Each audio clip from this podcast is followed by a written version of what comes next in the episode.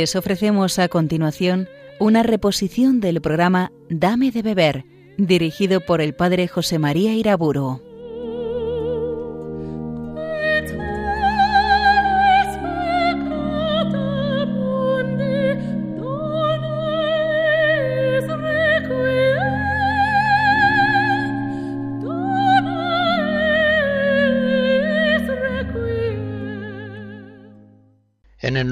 Padre, del Hijo y del Espíritu Santo. Dios mío, ven en nuestro auxilio, Señor, apresúrate a socorrernos. Danos tu luz y tu verdad. Virgen María, trono de la sabiduría, intercede por nosotros, ruega por nosotros, ahora y en la hora de nuestra muerte. En la anterior conferencia consideramos cómo el crecimiento en la gracia se produce por la oración de petición, la penitencia, las obras buenas meritorias realizadas en caridad, también con ocasión de gracias externas, elementos exteriores a los cuales va anexa la gracia interna de la providencia divina, y finalmente consideramos los sacramentos, como factores decisivos para el crecimiento espiritual en la gracia de Cristo. Quedaba por exponer lo referente al crecimiento de las virtudes, que merece un tratamiento más detenido y propio.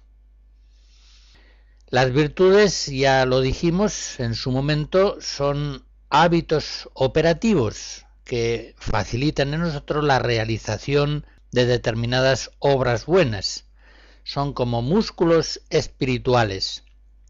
Cuanto más desarrollados estamos en una virtud, con más facilidad y prontitud y perfección realizamos los actos que le son propios. Cuando una virtud está en nosotros débil, incipiente, realizamos las obras buenas que le son propias con dificultad, con imperfección y con sufrimiento. Nos cuesta ejercitar aquella virtud que está todavía débil. Pues bien, ahora nos preguntamos cómo se produce el crecimiento de las virtudes, cómo se van perfeccionando. El crecimiento en las virtudes, por supuesto, es un crecimiento en Cristo. Crecemos en la vida de Cristo nos transfiguramos más y más en Cristo por el perfeccionamiento de las virtudes. Cristo vive más plenamente en nosotros cuanto más perfectamente hemos crecido en las virtudes teologales, en las virtudes morales. Pues bien, el crecimiento en las virtudes consiste en que el cristiano asume en sí mismo cada vez más profundamente esos hábitos sobrenaturales infundidos por Dios en las potencias del alma. Conocer bien los principios que rigen el crecimiento de las virtudes ya se comprende que tiene una gran importancia para la vida espiritual. Vamos a hacer pues sobre ese tema cinco observaciones una detrás de otra. Vamos con la primera. La primera observación que hacemos es que las virtudes crecen por actos intensos, no crecen por actos remisos. Levantando un lápiz no desarrollo los músculos de mi brazo, lo más que hago es evitar que se atrofien, en cambio, levantando un piano, algo muy pesado, sí que realizo actos intensos que desarrollan mis músculos. Pues bien, podemos considerar las virtudes, virtus, como músculos espirituales. Por actos intensos entendemos aquellos que la persona realiza con verdadera atención, intención, empeño libre, volitivo. Los actos remisos son aquellos que los hacemos por costumbre, sin atención suficiente o incluso motivados por motivaciones circunstanciales que no pertenecen a la naturaleza misma de la virtud propia. Un estudiante, por ejemplo, que no estudia para crecer en la sabiduría, que es el objeto propio del estudio, sino simplemente para pasar los exámenes, por muchos años que dure en el estudio, no crea una virtud de la estudiosidad. Cuando acaba la carrera y ya no tiene exámenes que estimulen el esfuerzo estudioso, ya no lee, ya no estudia. Muchos años de estudio no finalizado en el objeto propio del estudio no llegaron a formar una virtud, la virtud de la estudiosidad. Esto es normal. Las virtudes solamente se forman por actos intensos y por actos finalizados en el objeto auténtico, en el objeto propio de esa virtud. Esto nos hace entender que si las virtudes crecen por actos intensos, ya se comprende que las situaciones de prueba que la providencia de Dios dispone en nuestra vida no deben ser temidas, más bien deben ser agradecidas y en cierto modo deben ser buscadas. Necesitamos esas situaciones de prueba para realizar actos intensos de la virtud y de este modo crecer en Cristo. En efecto, Solo el cristiano perfecto, en fuerza de su amor, es capaz de realizar actos intensos por necesidad interior, sin tener necesidad de estímulos exteriores, por puro amor. Pero en cambio el principiante solo actúa intensamente cuando se ve forzado a ello por la necesidad, por situaciones de prueba, enfermedades, ofensas recibidas, tentaciones, etc. Bien, dentro de esta misma afirmación se incluye otra de gran importancia. No basta la mera repetición de actos para formar un hábito. Eso es algo de experiencia. La mera repetición de actos, si estos son remisos, lo más formará una costumbre, pero no formará una virtud. Pongamos algún ejemplo. Un campesino que en su pueblo siempre había ido a misa los domingos, aunque lo hacía sin casi saber por qué ni para qué, pues simplemente porque iban todos. Este hombre cuando emigró a la ciudad dejó totalmente de ir a misa sin mayores problemas de conciencia. ¿Cómo se explica esto? ya se ve que la repetición de actos no creó en él un hábito operativo perdurable, porque las virtudes ponen en nosotros una inclinación y una fuerza perdurables que nos hacen capaces de ciertas obras buenas que son las propias de esa virtud. Más ejemplos. Un seminarista ordenado sacerdote ya en su parroquia no reserva apenas tiempo alguno para la oración, y sin embargo durante siete años todos los días rezó una hora al levantarse. Rezó todos los días una hora al levantarse porque lo exigía el reglamento, porque iban todos pero se ve que su oración no tenía una intensidad, una veracidad suficiente como para formar el hábito virtuoso de la oración. Ahora cuando le faltan esos estímulos exteriores, la oración cesa. Bueno, pues ahí tienen ustedes otro caso en el que se ve que la repetición de actos no llegó a formar una virtud, un hábito operativo perseverante y verdadero. Todo esto nos lleva a pensar que una cosa es el hábito costumbre, que se adquiere por mera repetición de actos, que podríamos decir se contrae ese hábito sin claras motivaciones conscientes. Un hábito costumbre que se pierde fácilmente cuando cambian las circunstancias, y que incluso puede restringir la libertad de la persona, como cuando alguien nos dice necesito absolutamente leer un rato antes de dormir. Bueno, eso no es una virtud, eso es una costumbre, una atadura. Y otra cosa muy distinta es el hábito virtud, el hábito virtuoso. Esos hábitos, costumbres a los que he aludido, que más que adquirirse se contraen, apenas perfeccionan la persona, aunque a veces es cierto que facilitan la ejecución automática de ciertas acciones, sin necesidad de estar pensándolas una a una, lo cual simplifica no poco la vida. Pero a veces, si esos hábitos, costumbres no son buenos, entonces estropean la persona, la atan a ciertas necesidades, disminuyen su libertad en determinadas cuestiones. Y a veces, aunque se quiera, no son fáciles de suprimir se resisten, están apegadas malamente al modo de ser de cada uno. Como se ve, hay una diferencia muy grande entre el hábito costumbre, que se ha contraído por una repetición de actos, y el hábito virtud, que ha sido adquirido con actos intensos, rectos, bien orientados al objeto propio de esa virtud. Por eso el hábito virtud es mucho más precioso y excelente que el hábito costumbre, que por otra parte también puede ser bueno y tener aspectos positivos.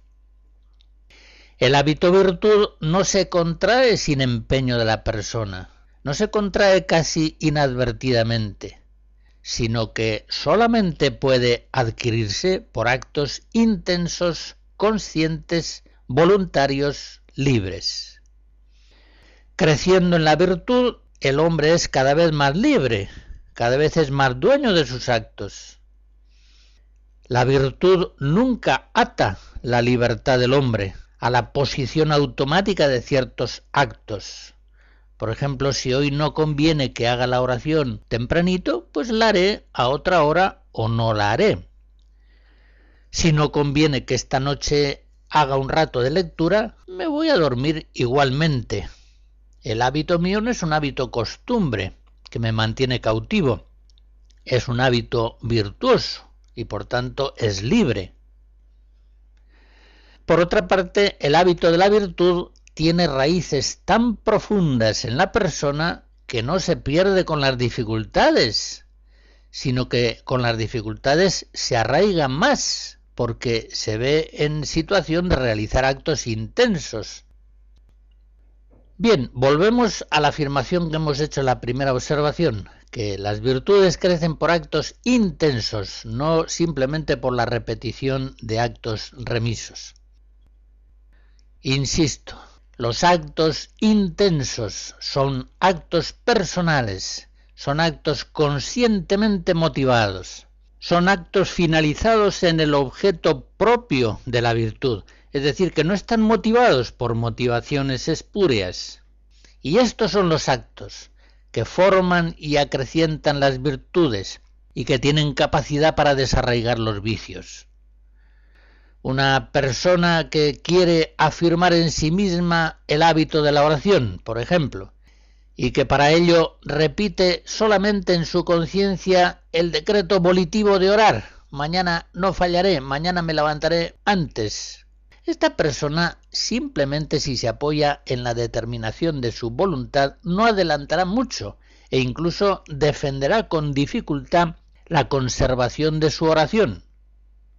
Pero el que en cambio activa una y otra vez su fe y su caridad para hacer una obra buena, seguimos con el ejemplo de la oración, una persona que activa la fe y la caridad en el valor precioso de la oración, Cristo me llama, no le puedo faltar, no debo entristecer al Espíritu Santo resistiéndole cuando me quiere llevar a la oración.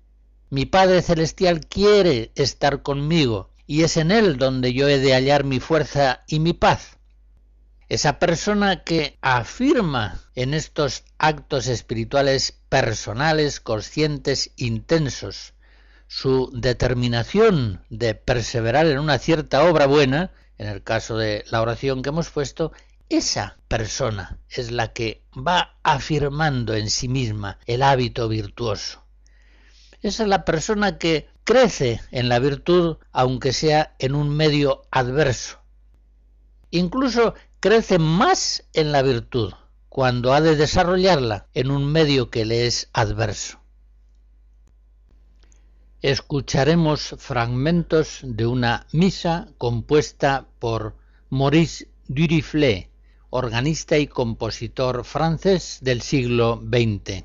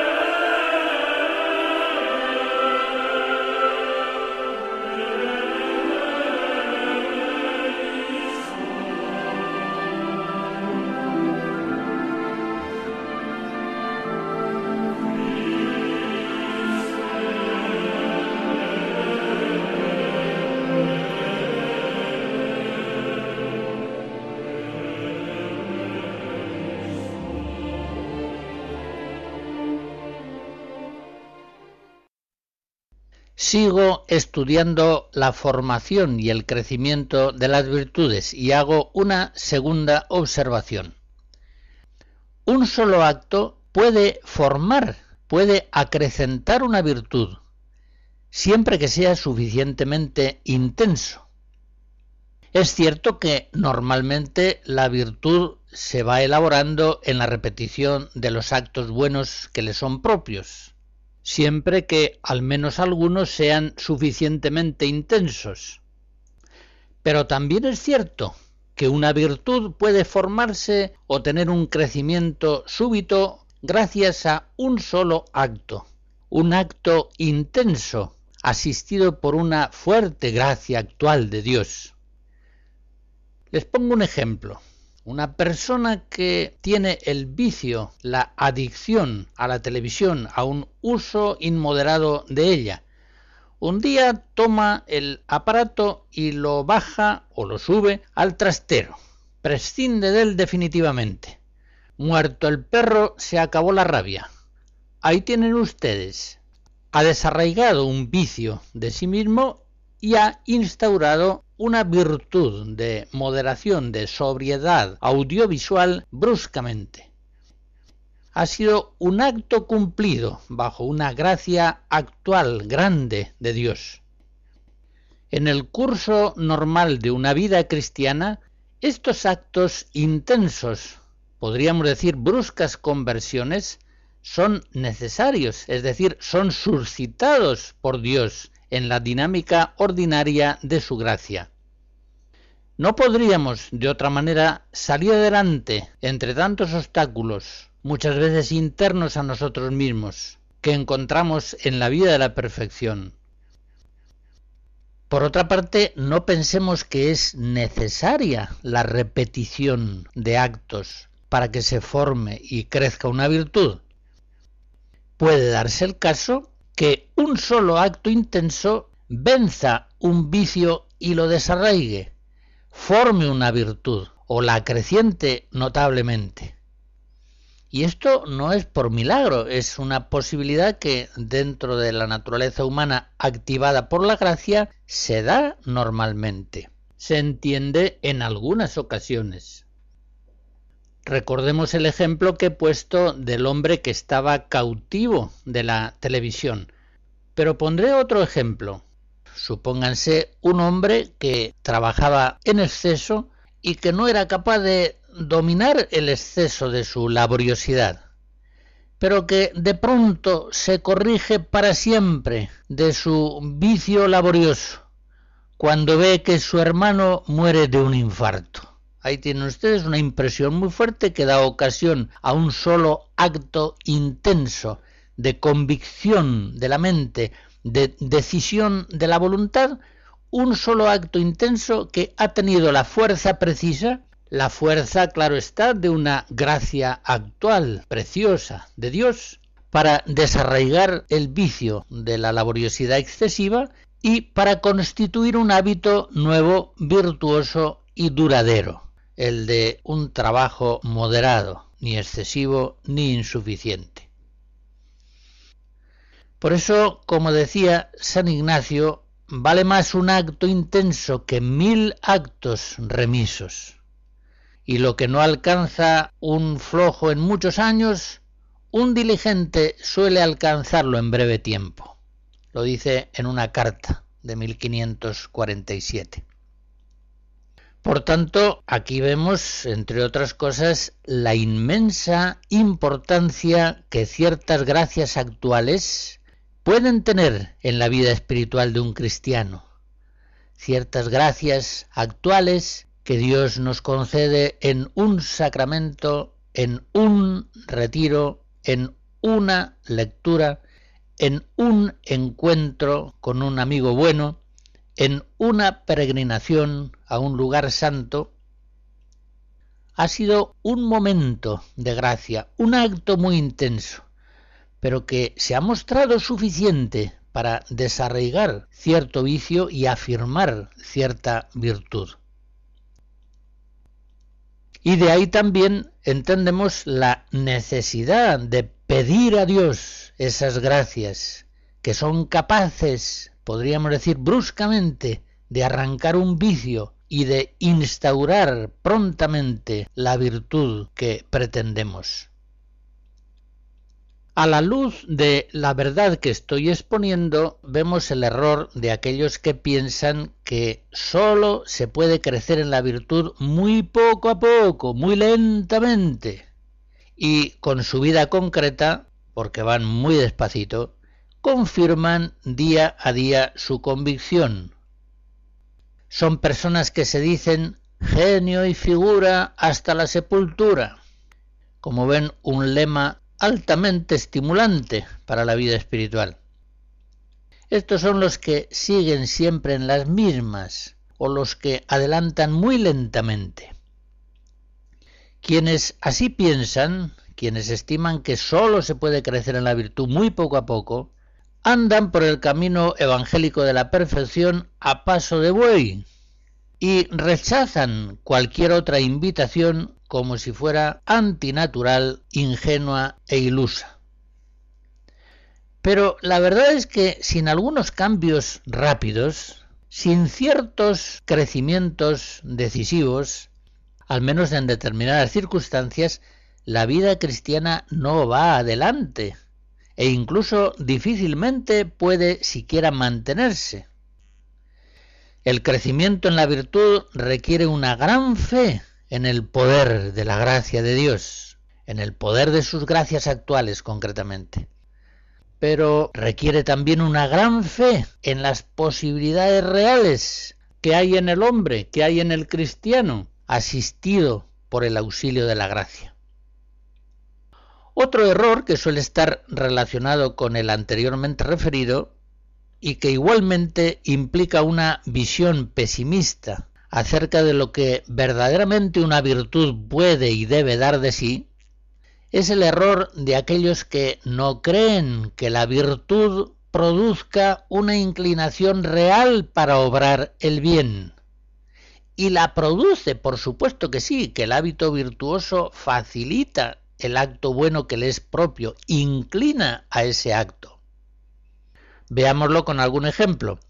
La virtud de la castidad ha de dar una positiva inclinación hacia los actos honestos que le son propios y consiguientemente ha de producir una repugnancia creciente hacia los actos que son contrarios a la castidad.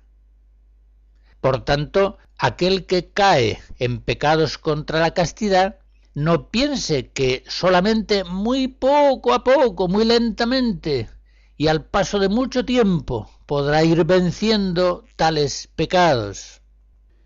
No piense tampoco que el ejercicio de la virtud de la castidad va a resultarle siempre muy costoso. Si así piensa, si incurre en ese error, corre el peligro de que su vida confirme en la práctica tal errónea convicción. La verdad es muy otra. Recordemos que virtus en latín significa fuerza y es propio y natural de la virtud de la castidad vencer el pecado con una prontitud y facilidad cada vez mayor a medida que la virtud de la castidad va creciendo. Y es propio de la virtud de la castidad dar una inclinación cada vez más fuerte y eficaz hacia la vida casta. Por eso sería muy mala señal, pues a no ser que medien deficiencias psicosomáticas muy notables. Sería muy mala señal que una persona llevara en el campo de la castidad un combate inacabable. Pero bueno, ¿qué sucede aquí?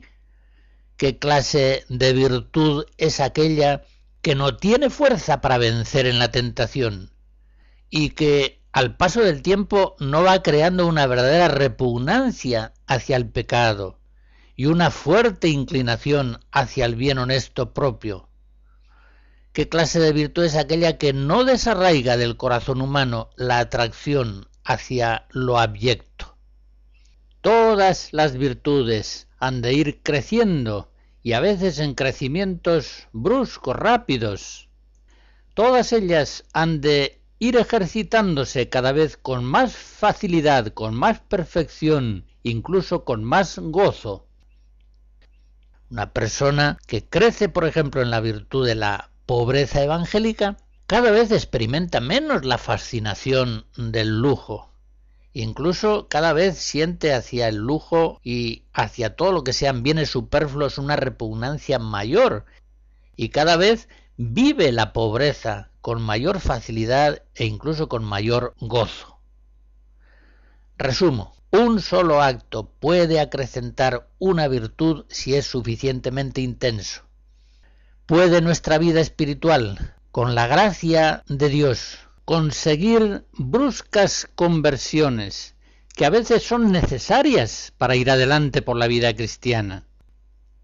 No partamos del convencimiento de que en la vida espiritual solamente se puede ir adelante en perfección muy lentamente, sino que estemos convencidos de lo que es la verdad, que ciertas gracias actuales que activan en nosotros actos intensos pueden bruscamente desarraigar de nosotros un vicio y formar o acrecentar en nosotros decisivamente una virtud fuerte y estable.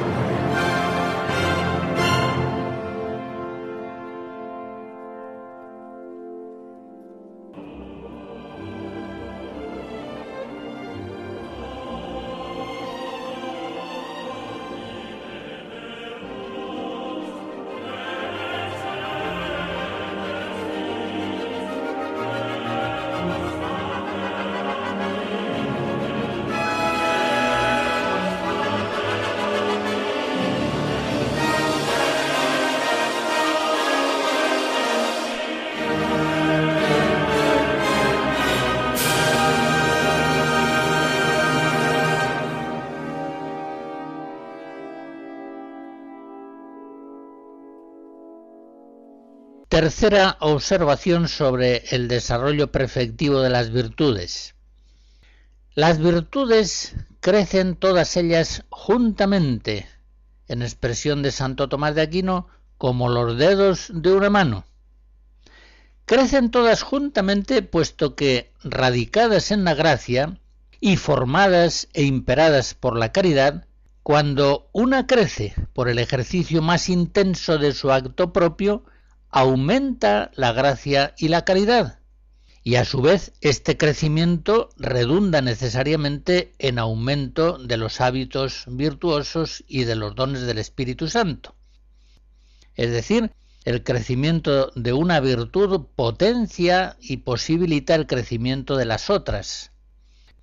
Si un cristiano crece en la oración, crece en la humildad, pero si crece en la humildad se hace más prudente, y si es más prudente es más casto, pero al crecer en la castidad aumenta en sí mismo la posibilidad de la oración, etc. Las virtudes crecen fortaleciéndose mutuamente unas a otras bajo el influjo de una gracia hacia la cual están cada vez más abiertas. Pero, eso sí, advirtámoslo bien, lo que necesariamente aumentan son los hábitos en cuanto tales, y no siempre, como enseguida veremos, aumenta la facilidad para que se ejerciten en sus actos propios. Esto requiere una explicación que enseguida trataré de dar. Por tanto, volviendo a nuestro tema, no es necesario ejercitarse en cada una de las virtudes para que todas crezcan en cuanto hábitos. Y así, por ejemplo, un hombre próspero que nunca ha tenido que ejercitar en actos muy intensos su confianza en Dios debido a la escasez, por ejemplo, de medios económicos, este hombre, si ha practicado fielmente la oración, la caridad, la prudencia y las otras virtudes, sabrá acomodarse prontamente a una situación de ruina, sobrevenida bruscamente, pues las virtudes para ella precisas ya las tenía crecidas como hábitos, aunque nunca hubiera tenido ocasión de ejercitarlas en actos. Una conclusión que sacamos de este principio es que puede aprovecharnos mucho el ejemplo de todos los santos, incluso nos edificarán aquellos santos que están viviendo una vocación muy distante de la nuestra. De hecho, cualquiera de nosotros sabe por experiencia que nos aprovecha mucho leer la vida de cualquier santo, sea un ermitaño, un misionero, una madre de familia, un sacerdote, un obispo, un monje, es igual. Por distante que ese santo viva de nuestra situación circunstancial, y aunque las virtudes por él más ejercitadas sean virtudes que apenas pueden ser actuadas por nosotros, que vivimos una circunstancia muy diferente. Por ejemplo, un casado, un padre de familia, mejora su vida cuando lee y admira la fidelidad claustral de San Bernardo, su coraje de predicador, o cuando está contemplando la entrega misionera de San Francisco Javier en una biografía suya. En el fondo, esa persona, en los hábitos, él está viviendo lo mismo. Como dice San Pablo, todas estas cosas, todas estas virtudes, las obra el único y mismo Espíritu, que distribuye a cada uno según quiere y todos hemos bebido del mismo espíritu. 1 Corintios 12. Según esto que digo, la riqueza del Espíritu de Jesús que vive en nosotros es mucho mayor y más variada de lo que podemos nosotros mismos apreciar por el ejercicio concreto de nuestras virtudes. Viven en nosotros, están viviendo en nosotros San Bernardo, San Francisco de Javier, Santa Isabel de Hungría, Santa Catalina de Siena, todos los santos. Si estamos viviendo en Cristo, la verdad es que tenemos muchas más virtudes de las que ejercitamos. Por la gracia de Dios hay en nosotros muchas virtudes de las cuales apenas somos conscientes, porque las poseemos en cuanto hábitos operativos pero no nos da la gracia, la providencia de Dios, ocasión de ejercitarlas en sus actos propios.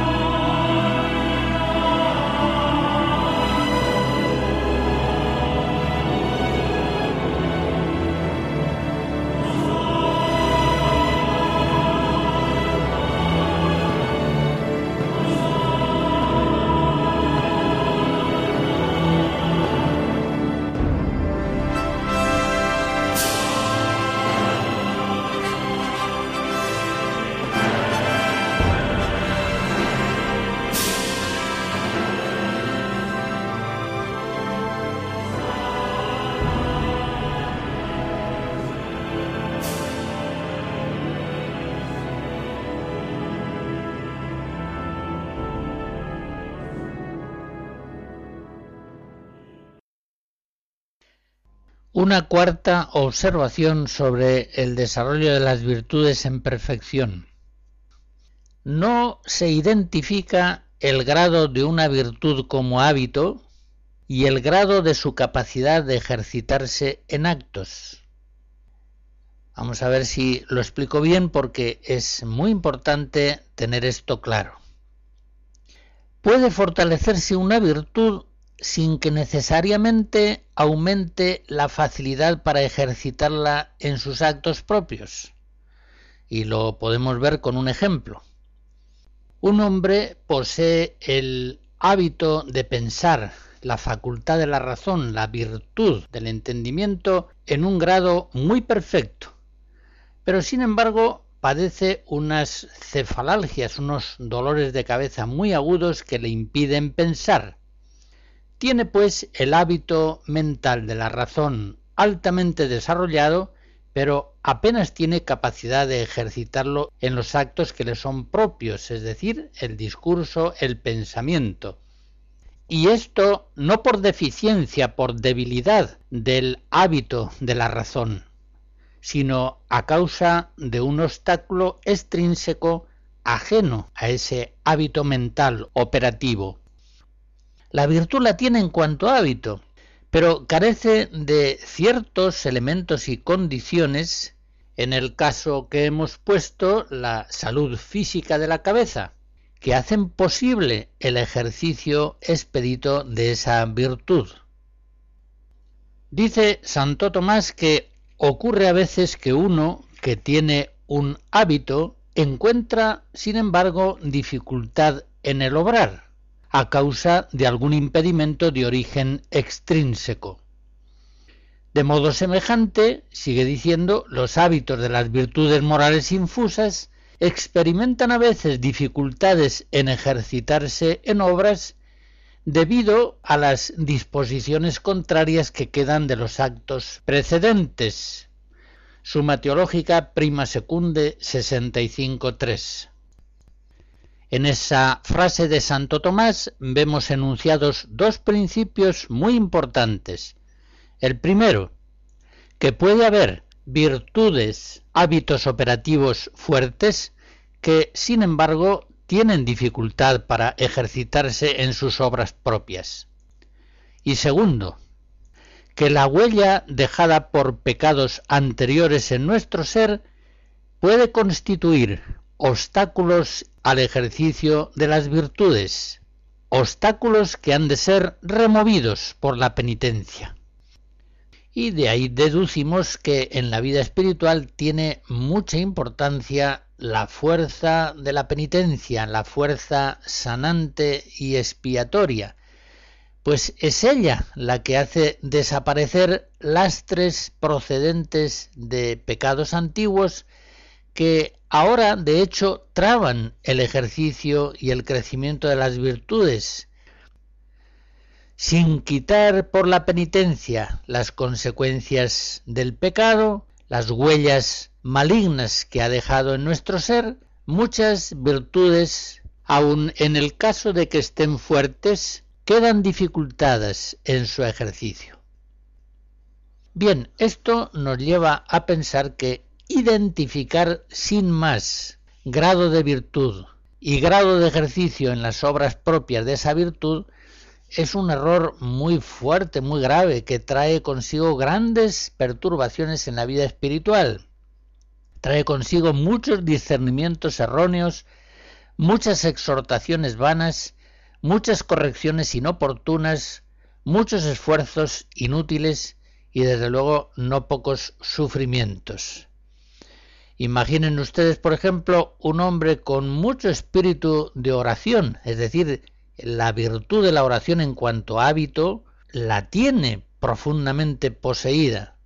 Pero piensen que, por la razón que sea, este hombre tiene muy poca capacidad para ejercitarse en actos concretos de oración, en pasar ratos largos de oración. ¿Por qué? Por lo que sea, porque tiene dolores de cabeza, porque está padeciendo una depresión, y en cuanto le dejan un rato en silencio y solo se hunde en lo más profundo del pozo depresivo. No podemos poner en duda que este hombre tenga el hábito de oración, por el hecho de que se vea tan mal para ejercitarse en ella. Lo tiene, nos consta por otros datos.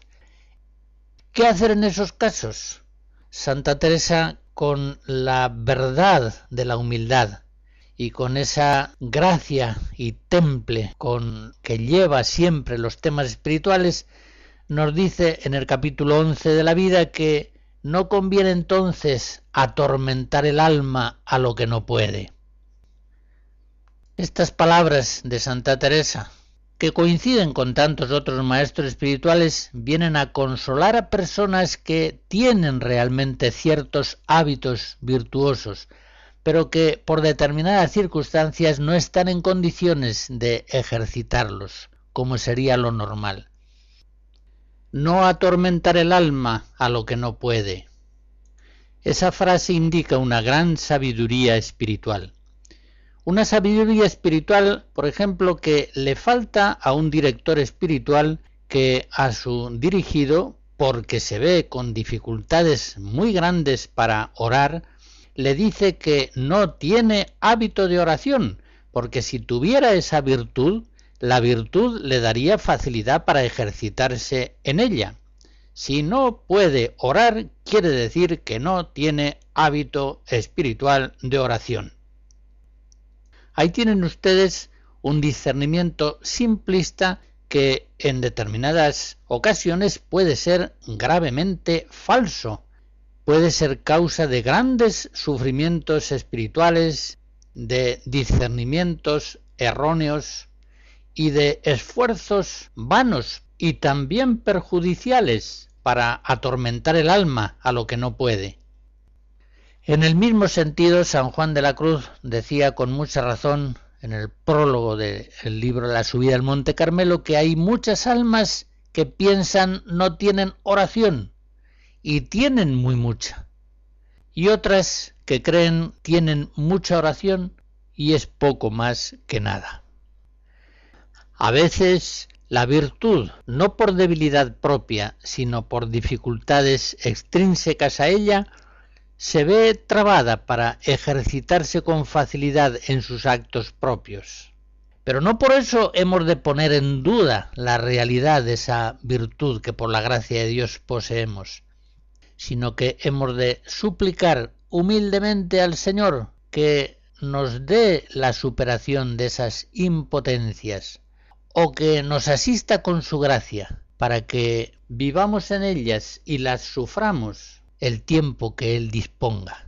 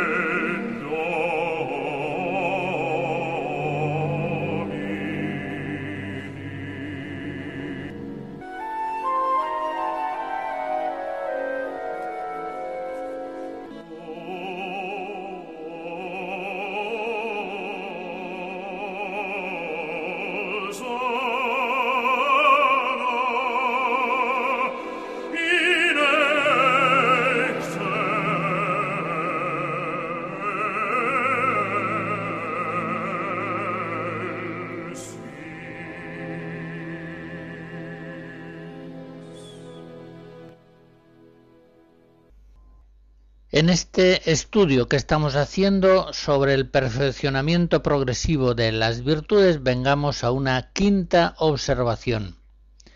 La siguiente. Las virtudes, las virtudes infusas, no pueden alcanzar su perfección si no es con la ayuda de los dones del Espíritu Santo. Esta afirmación la entenderemos mejor cuando en la próxima conferencia desarrolle el tema de los dones del Espíritu Santo. Diré ahora muy brevemente que las virtudes y los dones son ambos hábitos infundidos por Dios en las potencias del alma, por tanto son hábitos sobrenaturales que nos hacen participar de la vida de Dios. Pero así como las virtudes actúan según los modos humanos propios de la estructura psicológica del hombre, los dones del Espíritu Santo se ejercitan en el hombre al modo divino.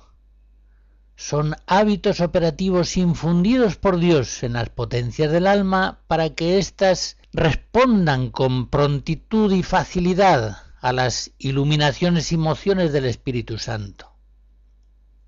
Por eso decimos que las virtudes sólo alcanzan la perfección de su ejercicio cuando se ven auxiliadas por los dones del Espíritu Santo. Esta es una doctrina teológica enseñada principalmente por Santo Tomás, pero es una doctrina que hallamos confirmada con frecuencia por los grandes místicos. Un San Juan de la Cruz, por ejemplo, nos dice en el libro primero de la noche, capítulo 7, que por más que el principiante en mortificar en sí ejercite todas estas sus acciones y pasiones, se entiende, se ejercite al modo humano, nunca del todo ni con mucho puede llegar a la unión perfecta con Dios. Hasta que Dios lo hace en él, digo yo, al modo divino, habiéndose él pasivamente. Esa doctrina de San Juan de la Cruz coincide perfectamente con la enseñanza de Santo Tomás. Es una doctrina, por lo demás, que va siendo tan comúnmente recibida que la Iglesia la integra hoy en su catecismo, ya sabemos que en el catecismo solamente se enseñan las cuestiones que pertenecen a la fe en forma dogmática o que, aunque no sean ciertas, están comúnmente aceptadas por los teólogos católicos. Pues bien, en el Catecismo de la Iglesia, en el número 1831, se enseña que los dones del Espíritu Santo completan y llevan a su perfección las virtudes de quienes los reciben. Dicho en otras palabras, venimos a afirmar lo que acabo de decir, que las virtudes infusas no pueden alcanzar su perfección si no es en los dones del Espíritu Santo. La virtud de la prudencia, por ejemplo, solamente se ejercitará de un modo perfecto con la ayuda del el don de consejo. Y lo mismo habrá que decir de todas y cada una de las virtudes teologales y morales.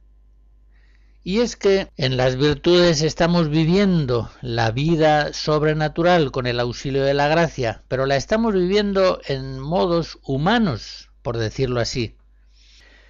Mientras que en la vida mística, caracterizada por el ejercicio habitual de los dones del Espíritu Santo, por el contrario, en la vida mística, que se caracteriza por el predominio habitual de los dones del Espíritu Santo, ahí las virtudes logran una perfección sobrehumana de ejercicio porque están ejercitándose ya al modo de los dones del Espíritu Santo, que es un modo divino, que es un modo que deja atrás tantas limitaciones propias de la condición natural humana. Cuando los dones del Espíritu Santo actúan habitualmente en nosotros, es entonces cuando alcanzamos la santidad la perfecta transfiguración en Jesucristo. Es entonces cuando las virtudes cristianas llegan a su perfección. Es entonces cuando nuestra vida se hace sobrenatural no solamente en la sustancia, sino incluso en el modo. Y es entonces, como diría San Juan de la Cruz, cuando nuestra alma, santificada y elevada con todas sus potencias y facultades, es ya un alma más divina que humana.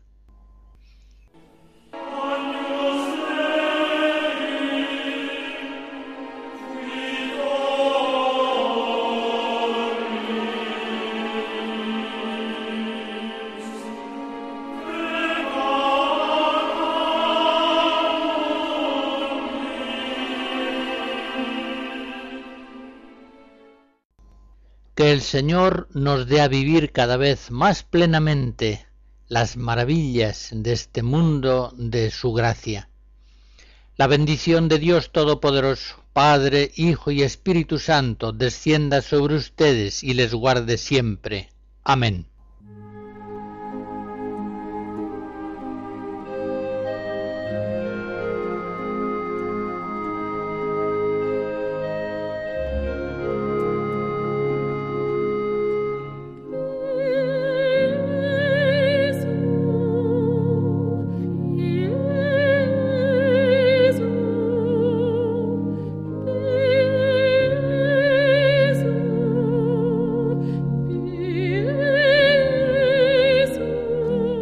Han escuchado en Radio María una reposición del programa Dame de beber, dirigido por el padre José María Iraburo.